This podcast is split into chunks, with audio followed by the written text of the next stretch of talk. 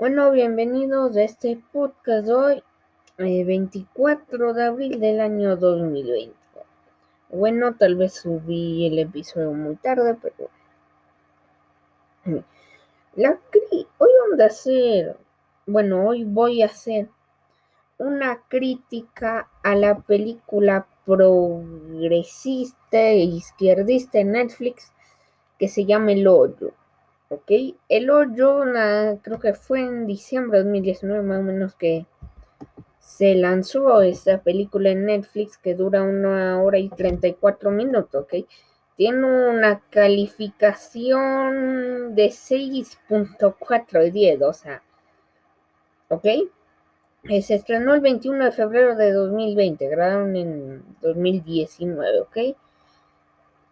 El caso es que em, altamente recomendado, dicen em, la gente, dice que es altamente recomendado para todos aquellos que gustan de películas abstractas llenas de simbolismo y que denuncian la cruel realidad que estamos viviendo. Me ha parecido muy buena, me resulta superficial quedarse en lo que obvio que simboliza el abuso de lo que están arriba. Es una película fantástica, es compleja y está abierta a interpretaciones. Por mi opinión, es una increíble representación gráfica de todo lo que estamos viviendo. Y así, o sea, eh, pienso que, bueno, este es de un tal Alec Derrick que le dio dos estrellas. Vamos, que dice. Pienso que tiene la intención de mostrarlo por del ser humano y que da un mensaje de cambio. Creo no la recomiendo ser sensible. Bueno, no creo que logre mucho su intencionalidad. Muy bien. el desarrollo deja que decir y finalmente con este mensaje realmente lo entiendo mucho. ¿Qué pretendían? Bueno, ¿qué pretendían? Atacar al capitalismo. Porque supuestamente lo que están arriba, que son los burgueses que dice la izquierda, es del capitalismo.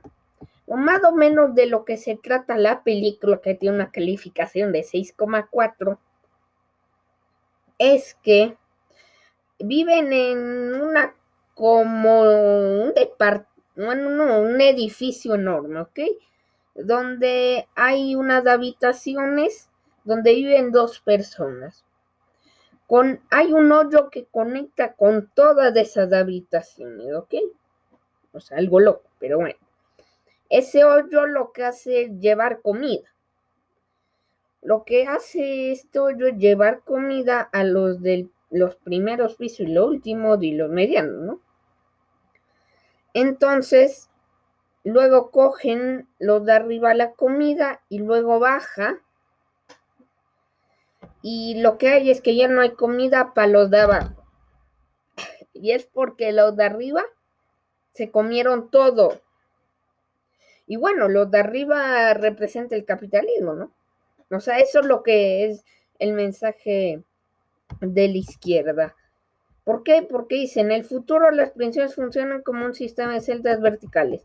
Los pobres de las celdas superiores son alimentados mientras los de abajo mueren de hambre, ¿ok? Como los pobres, digamos, la pobreza extrema y etcétera.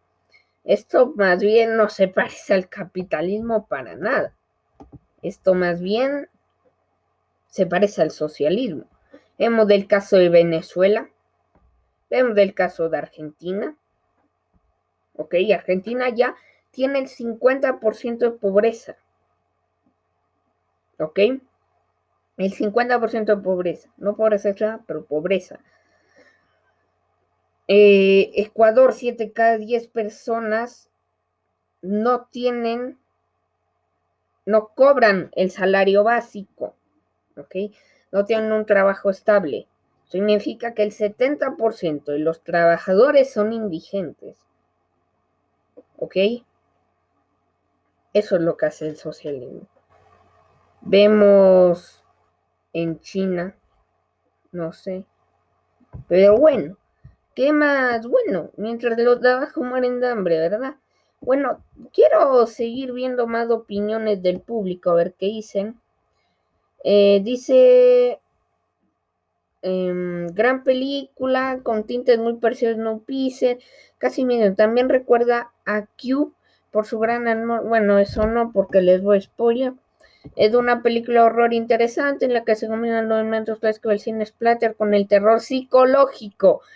Bueno, no hice el capitalismo, obviamente, pero eso es lo que muestra la del capitalismo, que en esto se logra una nueva inquietante y surreal, llena de solución y desesperación, y que además remite a lo más decadente.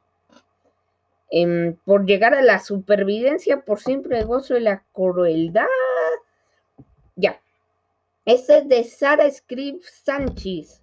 La por película que he visto en mi vida. Muy lenta, no pasa nada hasta los últimos 30 minutos y la por sin duda es del final. Es muy predecible, además la metáfora que se entiende del minuto y encima no tiene sentido con una persona por dejar de fumar entre una Deja mucho cine, no vale la pena expedir una hora y 30 minutos de tu vida por ver esa película, porque no le puedo poner un cero, que si no, se lo ponía. Le di un 1. La metáfora se entiende muy bien desde el inicio y no hace falta pasar toda la película sin nada más, sin un giro, sin un cambio inesperado del mensaje.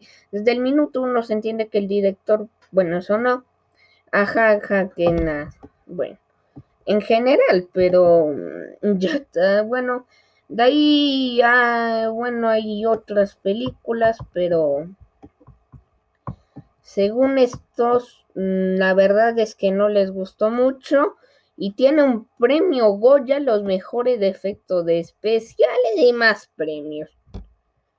Eh, bueno, digamos que es una película que dice que lo de arriba es del capitalismo, que los burgueses son los capitalistas. Eso es lo que trata la película, ¿no?